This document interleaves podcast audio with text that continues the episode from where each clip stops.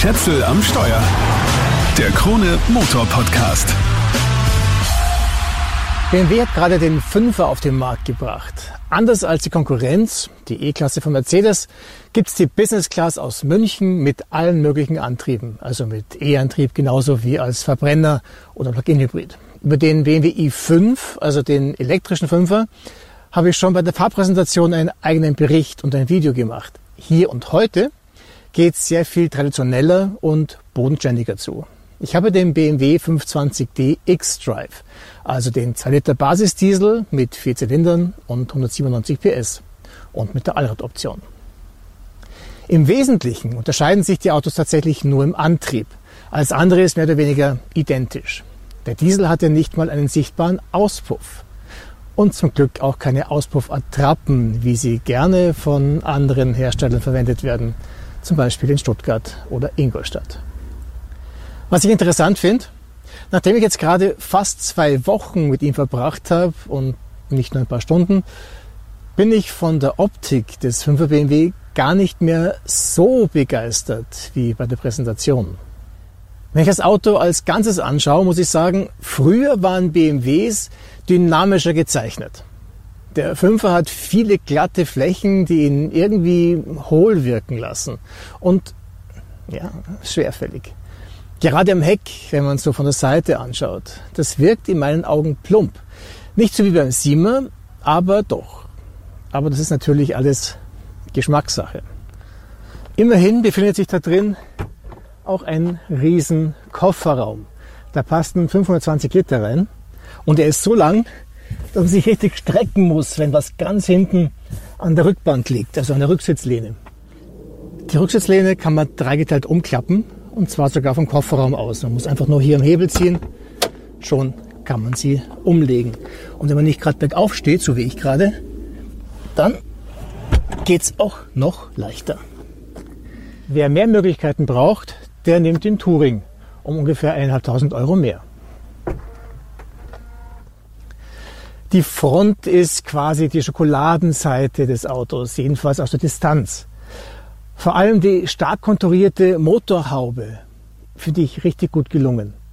Bei genauerer Betrachtung fällt aber auf, dass auch der Verbrenner eine geschlossene Plastikniere hat. Die ist zwar nicht so übergroß wie bei anderen BMWs, wird aber trotzdem keinen Schönheitspreis gewinnen, weil das einfach ein zerklüftetes Plastikteil ist. Jedenfalls hier mit dem M-Sport-Paket. Man muss aber der Fairness halber dazu sagen, dass das einen Grund hat. Sie haben da jetzt diese große Sensorenfläche drin. Früher waren die Radarsensoren unterhalb der Stoßstange angebracht und waren gerade im Winter öfter verschmutzt und haben dann nicht mehr funktioniert. Das passiert jetzt natürlich nicht mehr. Also es verliert die Optik, aber es gewinnt der Praxisnutzen. In dem Fall hier habe ich auch noch die Leuchtumrandung der Niere. Das heißt Iconic Glow und ist Bestandteil des M-Sport Paket Pro. Schauen wir auf die Rückbank. Und da habe ich jetzt schon mal ein Problem, weil ich komme nicht rein. Ähm, das Auto checkt an der Stelle manchmal nicht, dass ich da stehende Schlüssel in der Hosentasche habe. Ich muss das erstmal nach vorn gehen. Dann kann ich jetzt hinten einsteigen.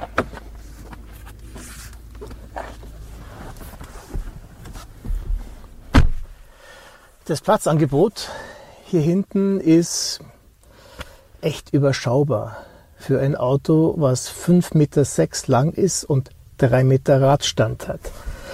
Also ja, der Fahrersitz ist auf mich eingestellt mit meinen 1,88 und ich kann gerade so sitzen, ohne dass die Knie am Sitz vorn anstoßen. Einsteigen ist schon ein bisschen, ich möchte fast sagen, schwierig, weil ich die Füße nicht so ganz problemlos in den Fußraum reinkriege.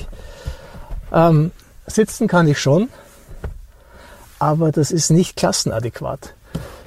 Kopffreiheit ist voll okay, der Sitz ist bequem, ähm, es fasst sich auch alles gut an und ich kann da schon reisen, aber die Beinfreiheit dürfte bei der Größe eines Autos wirklich besser sein.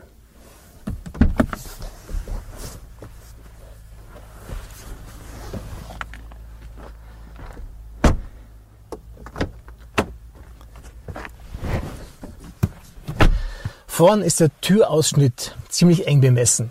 Beim Einsteigen geht's noch, aber das Aussteigen ist fast ein bisschen mühsam, weil da ziemlich prominent die B-Säule ist.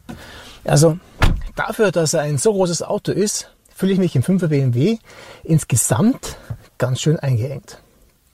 Zum Sitzen habe ich natürlich genug Platz vorn.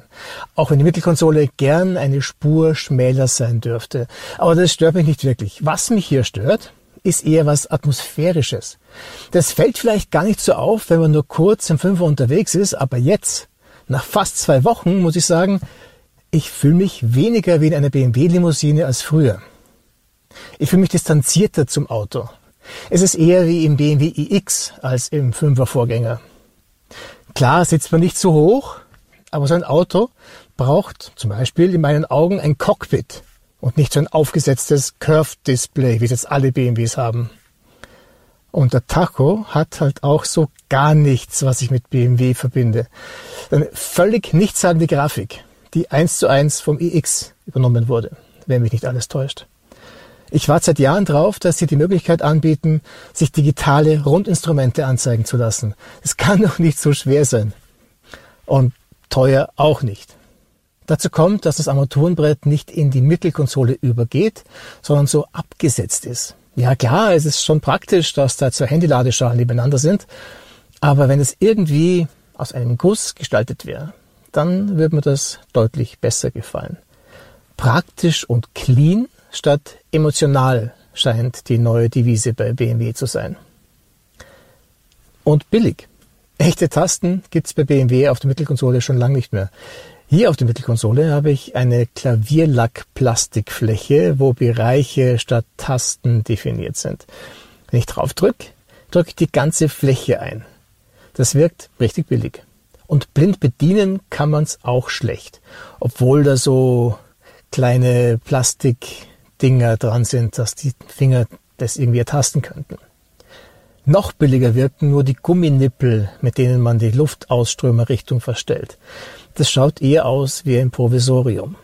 In einem Auto um über 100.000 Euro, so viel kostet der Testwagen mit Extras, erwarte ich mir was anderes. Okay, der Basispreis des 5er BMW ist ein bisschen über 60.000 Euro nur, aber die Gumminippel haben es auch im Siemer. Was ich eigentlich wirklich mag, ist die kleine Walze auf der Mittelkonsole, mit der man die Lautstärke reguliert. Aber das Problem ist, dass die hier im Testwagen in Kristalloptik gefertigt ist. Das Problem ist nicht die Optik, sondern dass die Walze ein bisschen rutschig ist. Deshalb muss man so fest draufdrücken, um sie zu drehen, dass man immer wieder zu fest draufdrückt und dadurch auf Stumm schaltet. Der Drehwiderstand ist offenbar auf eine Gummiwalze ausgelegt und nicht auf dieses Kristalldings. So ist es wirklich unpraktisch. Das Bediensystem insgesamt, die Software, hat Licht und Schatten. Neuerdings ist immer die Navikarte im Vordergrund und links am Rand sind Kacheln, die man senkrecht durchscrollen kann. Entweder mit dem Drehdrücksteller, hurra, den gibt's noch, oder mit den Fingern. Das ist wirklich praktisch. Was nicht praktisch ist, sind die Hauptmenütasten am unteren Bildschirmrand. Die sind nämlich viel zu klein. Fürs Navi und so gibt's eh eine Taste oder sowas ähnliches auf der Mittelkonsole, aber für die App-Liste oder die Klimafunktionen, zum Beispiel Umluft, muss man touchen. Immerhin hat man aber immer die Temperatur im Vordergrund. Also kälter, wärmer kann man es immer sofort machen. Das ist hier im Testwagen übrigens ein eigenes Thema. Ich komme mit der Temperatur überhaupt nicht klar. Mal sind eingestellte 27 Grad bei 10 Grad Außentemperatur eher kühl.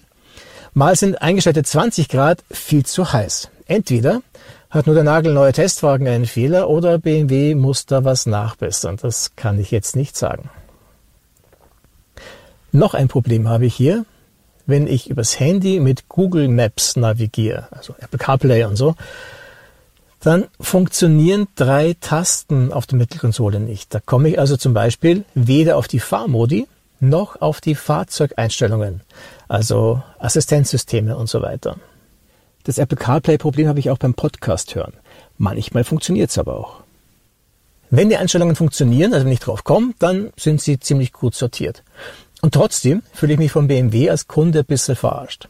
Und zwar, wenn ich ein Menü aufrufe, und einen Punkt in der Liste ändere, dann springt die Liste auf die andere Seite. Das heißt, ich muss meine Handhaltung ändern und mich neu zurechtfinden. Und während der Fahrt habe ich meine Hand halt irgendwie oben aufgelegt, damit sie fixiert ist. Und drunter tippe ich halt dann. Das heißt, ich musste meine Hand anders hinlegen. Das alles ist während der Fahrt echt nervig. Touchscreens lenken während der Fahrt generell ab. Aber sowas ist eigentlich schon fast eine Frechheit. Apropos Fahrt, ich fahre jetzt endlich eine Runde. Also der Startknopf auf der Mittelkonsole liegt da perfekt. Und diesen Automatik-Wählhebel, dieses Schalterchen, finde ich auch perfekt. Da liegt die Hand einfach drauf, ich ziehe dran und los geht's. Also ich habe den Basisdiesel mit 197 PS und einem maximalen Drehmoment von 400 Newtonmeter ab 1500 Touren. Es ist ein 48 Volt Mildhybrid. Der wird also noch unterstützt von einem 11 PS Elektromotor. Deswegen klappt es mit der Start-Stopp-Automatik auch wirklich richtig gut. Der Motor ist super leise und das, was man hört, klingt angenehm. Also er ist angenehm, schön gedämmt und überhaupt nicht aufdringlich. Also auch wenn es so ein Vierzylinder Diesel ist, der passt gut zum Charakter des Autos. Dem es dann doch zu einfach ist. Es gibt ja auch einen Sechszylinder. Was auch cool ist, obwohl er jetzt nicht so wahnsinnig stark ist, er geht gar nicht schlecht. Also wenn ich aufs Gas steige, gut, die Achtgang-Automatik, über die gibt es sowieso nicht viel zu sagen, weil die bei BMW grundsätzlich perfekt ist. Da geht echt was vorwärts. Der offizielle Wert für den Standardsprint 0 auf 100 ist 7,3 Sekunden. Und wenn es auf der Autobahn laufen lässt, in Deutschland, und ein Platz genug ist, schafft er 228 km/h. Nicht schlecht für so ein Dieselchen. Das Auto wiegt ja auch immerhin über 1,8 Tonnen. Also in der Basis ähm, sind es unter 1,8, aber mit der Sonderausstattung sind es hier laut Zulassung exakt 1830 Kilo. Ah ja, was jetzt hier zum Warnen anfängt, ist der Tempolimit-Warner. Der ist immer aktiv, wenn ich neu starte. Den kann ich entweder umständlich im Menü abschalten oder ganz einfach, indem ich lang auf die Set-Taste am Lenkrad drücke. Der Verbrauch geht auch voll in Ordnung. Wenn ich nur in Österreich fahre, komme ich auf knapp über 6 Liter. Ich war aber auch relativ lang ähm, relativ viel in Deutschland unterwegs und hatte da ein Reisetempo von teilweise an die 200 km/h. Und deswegen habe ich jetzt insgesamt einen Durchschnittsverbrauch von 7,1.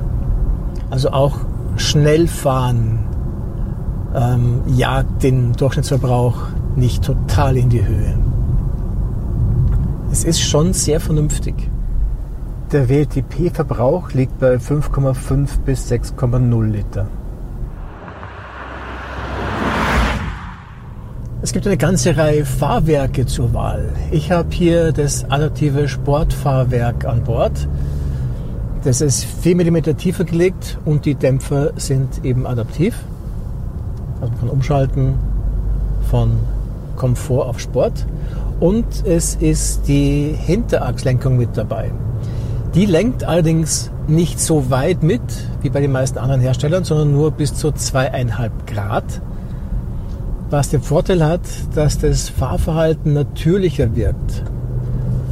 Also wenn die Hinterräder mehr mitlenken, dann wirkt es zum Teil ein bisschen eckig. Also man spürt, dass da hinten was passiert, aber es ist nicht so ungewohnt für den normalen Autofahrer.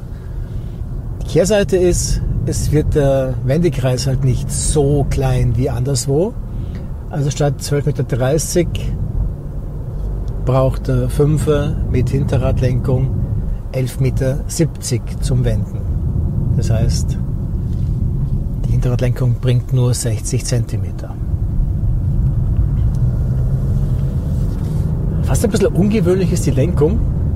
Also ja, die ist zielgenau und alles, aber von einem BMW erwarte ich mir eigentlich ein bisschen mehr Gefühl in der Lenkung.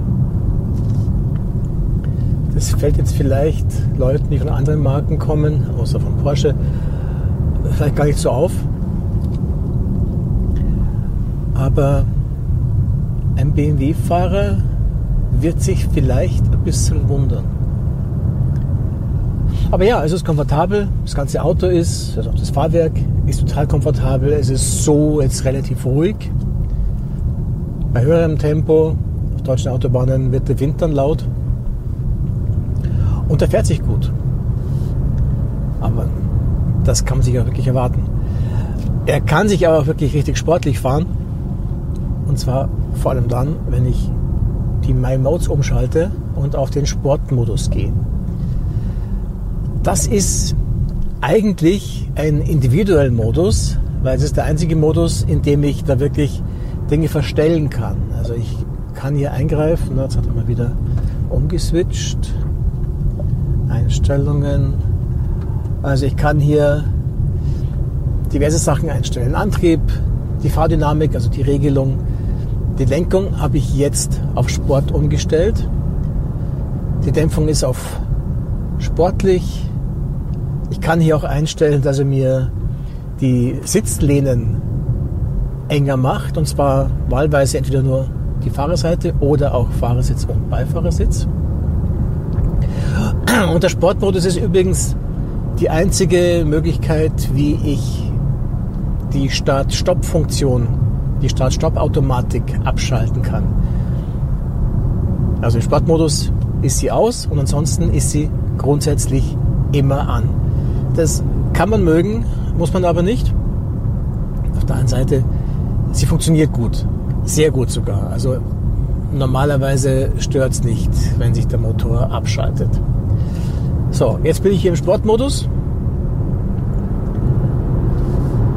Habe mehr Widerstand in der Lenkung. Und ja, es fühlt sich tatsächlich auch ein bisschen gefühlvoller an.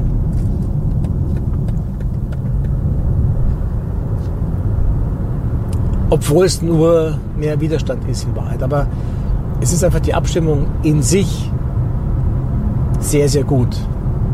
Also es gibt andere Hersteller, da bringt es genau gar nichts, wenn in der Lenkung mehr Widerstand ist, weil der einfach grundsätzlich kein Gefühl hat, aber das ist hier anders. Also jetzt hier im Sportmodus, das geht schon gut. Und da macht es auch wirklich Spaß, durch die Kurven zu zischen. Und das muss ich auch nicht mehr korrigieren. Jetzt stelle ich einen Winkel ein und kann ihn halten. Also es fällt mir sehr viel leichter, die Kurven sauber und geschmeidig zu fahren. Aber es braucht den Sportmodus. Und dann fährt sich der Fünfer auch tatsächlich wieder wie ein BMW. Was an dieser Fahrmodus-Geschichte bei BMW mittlerweile wirklich lästig ist. Wenn ich einen Fahrmodus umgestellt habe, dann komme ich anschließend nicht wieder auf den Bildschirm zurück, den ich vorher gehabt habe, also das heißt Navi oder whatever, sondern es bleibt irgendeine wunderschöne Grafik am Display stehen und drunter einfach nur die paar Menütasten und die Temperatur. Es ist völlig sinnbefreit. Warum zeigt mir das Auto eine schöne Grafik, mit der ich nichts anfangen kann? Ohne dass ich das bestellt habe. Sondern einfach nur, wenn ich einen Fahrmodus umgeschaltet habe.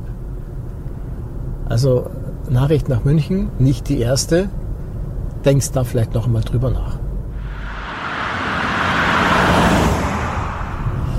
Echte Unterstützung ist der Spurführungsassistent. Also quasi der Autopilot. Der arbeitet wirklich auffallend zuverlässig. Ist auch sehr praktisch, weil ich brauche das Lenkrad nur so ein bisschen mit der Hand berühren und er checkt, dass ich da bin. Und dann hält er das Tempo und kann auch relativ engen Kurven folgen.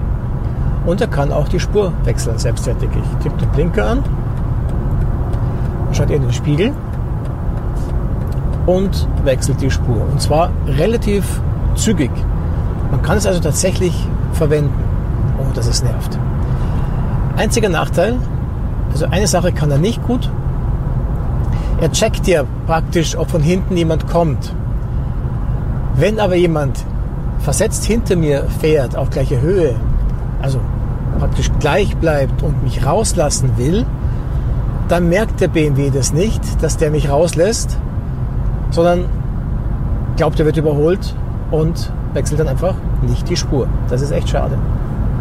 Das erweiterte Autopilotieren ist in Österreich leider noch nicht zugelassen. Das habe ich ja beim BMW i5 bei der Fahrpräsentation ausprobiert. Da kann man die Hände vom Lenkrad nehmen und das Auto wechselt dann die Spur, wenn es glaubt, es passt. Und dann muss ich nur noch mit einem Blick in den Spiegel bestätigen. Aber das geht eben in Österreich noch nicht. Wird aber allerhöchstwahrscheinlich auch hier kommen. Aber sonst hat der 5er BMW echt coole Assistenzsysteme. Gab es auch schon bei anderen Baureihen, beziehungsweise gibt es. Was ich wirklich sehr praktisch finde, das habe ich tatsächlich erst vor kurzem ähm, selbst verwendet. Das Auto merkt sich automatisch eine gefahrene Strecke, wenn man irgendwie langsam irgendwo fährt und findet dann, und findet dann diesen Weg exakt zurück. Wenn man es also nachts, also im Dunkeln, im Regen, in einen engen Hof reinfährt und zweimal ums Eck, wo man nicht gescheit sieht, dann kann man locker vorwärts reinfahren und rückwärts raus kommt man dann per Assistent, ohne dass man rangieren muss oder genau aufpassen muss und vor allem ohne dass man irgendwo anfährt. Das ist wirklich cool. Um während der Fahrt alles nutzen zu können, was das Auto kann, muss ich mit meiner persönlichen BMW-ID angemeldet sein. Sonst kann ich zum Beispiel nicht auf die letzten Navi-Ziele zugreifen. Aber auch die Sprachsteuerung mit Hey BMW geht sonst nicht. Wenn ich angemeldet bin, sollte sich das Auto eigentlich alle Einstellungen merken und beim nächsten Neustart wieder abrufen. Das haut hier aber oft nicht wirklich hin. Immer wieder fahre ich ungewollt mit einem geschlossenen Heckrollo los. Und wenn ich dann per Sprachsteuerung möchte, dass das Heckrollo aufgeht, dann kennt sich die gute Frau BMW oft nicht aus. Was aber auch wirklich gut funktioniert, ist das Navi. Hey BMW, Mutgasse 2 in Wien. Diese Ziele habe ich für Mutgasse 2 Wien gefunden. Welches soll ich nehmen? Gut, da sagt sie mir jetzt Mutgasse oder Münchgasse. Ja, eins. So, dann nimmt sie das Ziel, was sie gefunden hat. Mutgasse 2 ist unser nächstes Ziel. Es ist ein bisschen aufwendig, aber sie hat sofort gefunden. Ähm, jetzt müsste ich nur noch auswählen, welche von den vorgeschlagenen drei Routen ich nehme. Ich nehme natürlich die schnellste, weil das habe ich voreingestellt. Tipp drauf und los geht's. Also funktioniert schnell, funktioniert zuverlässig und unterwegs hat es auch den Verkehr ganz gut im Griff bin manchmal nicht sicher, ob nicht Google Maps die bessere Variante ist, aber ich habe das mal mit Leuten von BMW diskutiert. Die sind überzeugt davon, sie sind mindestens genauso gut wie Google Maps. Die Ankunftszeit stimmt bei ihnen tendenziell angeblich sogar besser als bei Google Maps. Ich habe mal gedacht, Google kennt alle Straßensperren, aber ich bin letztens auch mit Google in eine gesperrte Autobahn Ausfahrt reingerastelt quasi, weil ich einen Stau umfahren wollte, in den mich der BMW reingeschickt hat. Aber obwohl der BMW mich in den Stau geschickt hätte, wäre es schneller gewesen, weil eben die nächste Auffahrt gesperrt war. Also lange Rede, kurzer Sinn. Das BMW-Navi funktioniert wirklich super und offensichtlich klappt es auch mit der Verkehrsführung, mit der Stau- verkehrsmeldungsbasierten Verkehrsführung richtig gut. Zeit für ein Fazit. Insgesamt ist der BMW 520d X-Drive ein feines Langstreckenauto. Obwohl er nicht mal 200 PS hat, sind 200 km/h, jedenfalls in Deutschland, ein gutes Reisetempo. Das ist auch zügig erreicht. Da kommt ihm sein CW-Wert von nur 0,23 zugute, auch beim Verbrauch. Im Detail nervt er mich manchmal. Einerseits, weil die Bedienung für mich nicht der Weisheit letzter Schluss ist, andererseits, weil er offenbar noch den ein oder anderen Softwarefehler hat. Aber das werden sie schon noch in den Griff kriegen in München. Aber auch dann ist der neue 5er BMW ein Ausdruck dessen, dass sich BMW als Marke verändert, offensichtlich. Weg vom Fahrer- und Fahrspaß orientierten Freude am Fahren mit perfekter Bedienung und dynamischem Auftritt hin zu etwas, das irgendwie ein bisschen austauschbar ist. Damit wird er neue Kunden gewinnen, aber auch einige alte verlieren. Das war's für den Moment. Wenn dir der Podcast gefallen hat, dann abonniert den Kanal doch bitte. Schätzel am Steuer. Den Krone Motor Podcast gibt's überall da, wo es Podcasts gibt. Ciao, bis zum nächsten Mal.